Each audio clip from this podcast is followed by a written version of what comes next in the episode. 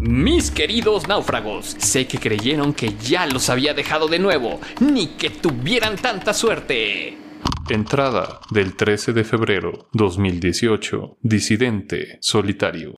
No, la verdad es que estuve intentando escribir y reescribir esta entrada. Cada vez que creía que ya estaba lista, averiguaba algo más que me hacía cambiar el orden de la información que ahora voy a hacer de su conocimiento.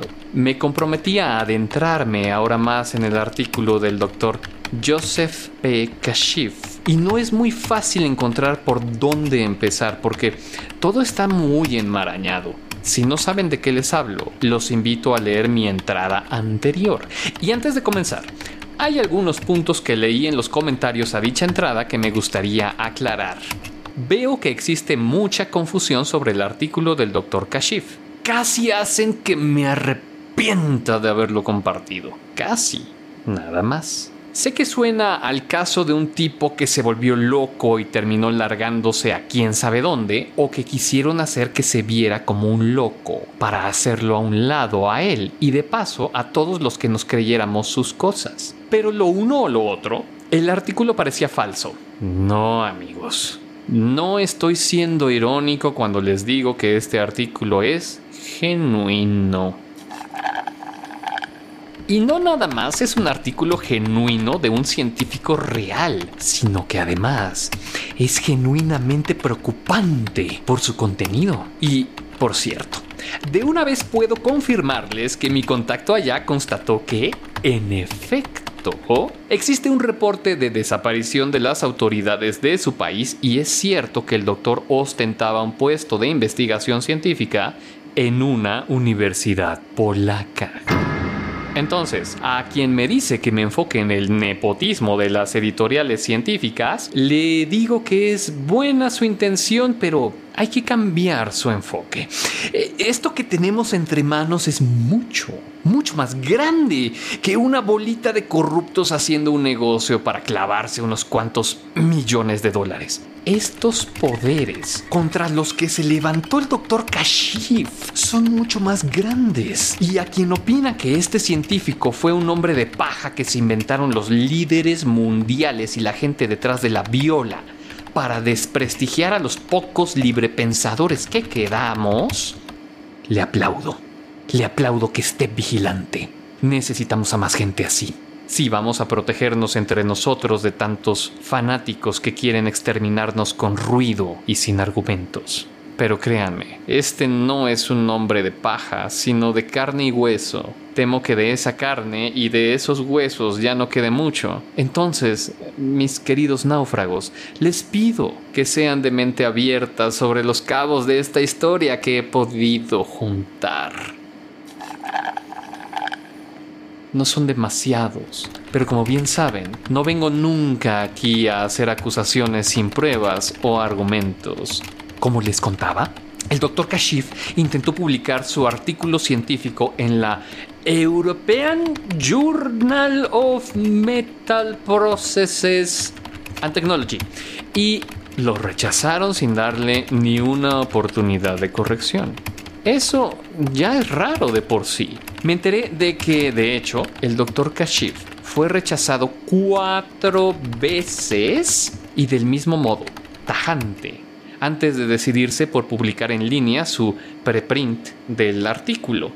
Primero quiso publicar en Science, una de las revistas más grandes que existen, y por lo mismo que es presa de las peores mafias de la publicación. Luego intentó que le dieran un lugar en un volumen especial sobre la electrónica molecular que se publicó en Nature, otro gigante de ese mundo académico. La tercera fue la revista con la que lo encontré y la cuarta otra de esas con nombre como de película futurista. Mi conocida en Europa pudo entrar a la universidad del Dr. Kashif y con un truco de hacer una encuesta de tarea pudo platicar con sus ex compañeros. Describieron al Dr. Kashif como una persona inteligente, de buen humor, aunque no muy sociable y con pocas aspiraciones.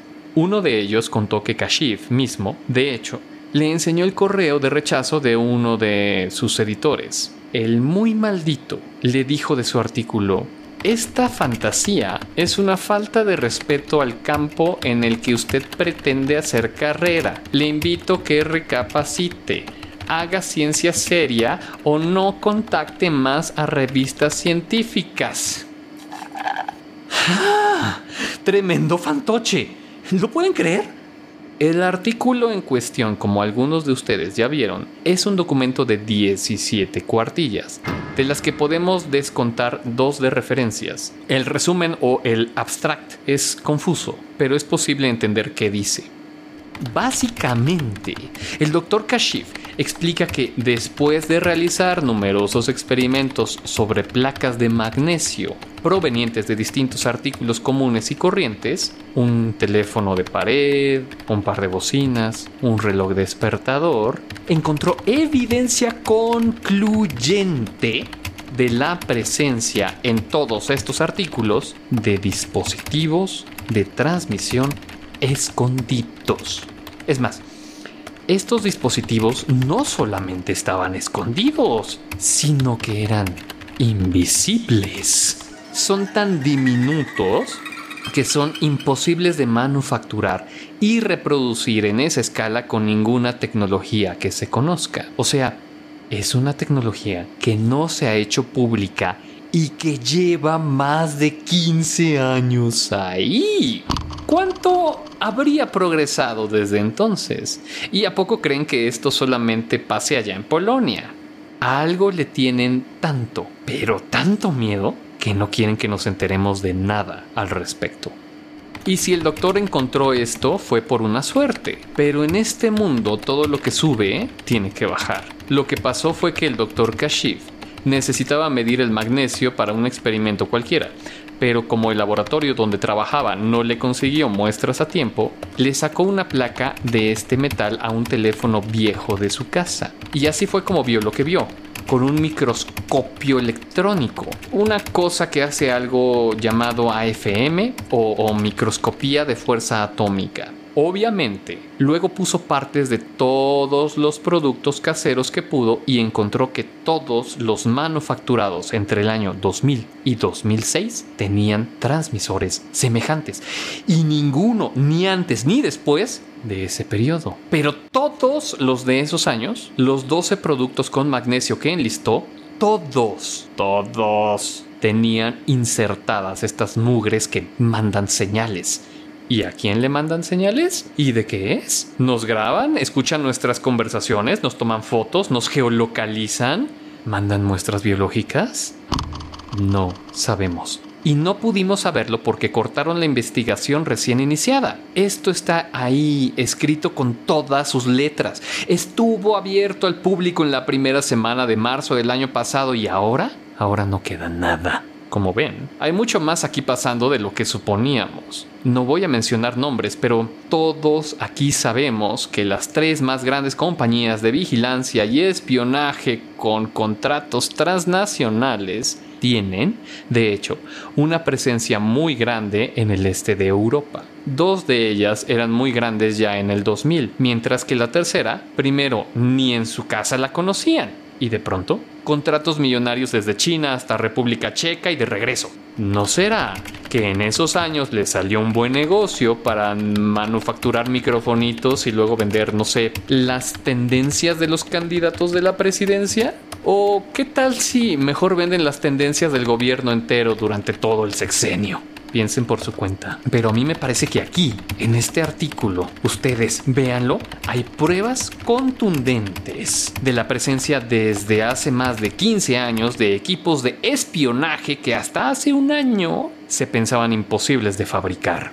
Mi contacto ya está investigando algo muy interesante al respecto, pero todos los detalles se los cuento en la siguiente entrada.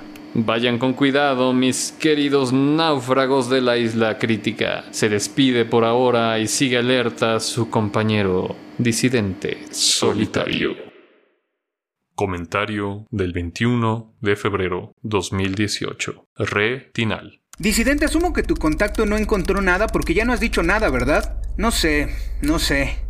A mí se me hace que estabas dejándote llevar. Yo veo el artículo y la neta sí entiendo por qué lo batearon de todos lados. Yo no soy científico, pero pues conozco científicos y no escriben así. O sea, si ya de dos lados le habían dicho que su artículo no servía, ¿por qué no agarró la indirecta? O como dices, si fue en serio lo que dice y se encontró equipo de espionaje invisible, entonces en vez de publicar en las revistas debería haber ido a los periódicos, ¿no? Lo del magnesio como que no, como que le pienso, porque ¿Por qué de pura suerte se le ocurrió meter su teléfono al microscopio de barrido? Si no tenían magnesio en el laboratorio, ¿qué? ¿No puede esperar un día que lo surtan? Ah, ¿O a poco todos los científicos llevan sus licuadoras por si se les acaba el acero? Respuesta del 21 de febrero, el zurdo. ¿Es neta? Si lo que encontró Kashif es cierto, todos estamos en mucho más peligro de lo que pensábamos. Ya leíste el artículo porque ahí te habrías dado cuenta de que no metió su teléfono al microscopio. Le sacó una pieza como la que necesitaba para hacer experimentos de rutina. Si encontró los nanodispositivos fue por pura suerte. Y quién sabe dónde más están porque esas compañías hacen negocios también en Latinoamérica. Respuesta del 21 de febrero 2018. Retinal. Como sea, zurdo, sigue siendo pura especulación. Los polacos tienen elecciones cada cinco años. No hay sexenios para espiar del 2000 al 2006. Respuesta del 23 de febrero 2018. Coman Don. Madres, ¿ya vieron que quitaron el artículo de archive.org? Entrada del 24 de febrero 2018. Disidente solitario. Mis queridos náufragos, Quitaron de la Wayback Machine la fecha en la que estaba guardado el artículo. ¿Qué les dije? No nada más bajaron el artículo. Quitaron la fecha completa con todos los registros de internet de ese día que habían quedado guardados en archive.org. ¿Quién tiene poder para hacer algo así, eh? Y sin anunciarlo, además. Si ustedes descargaron el artículo, qué bueno. Cuídenlo.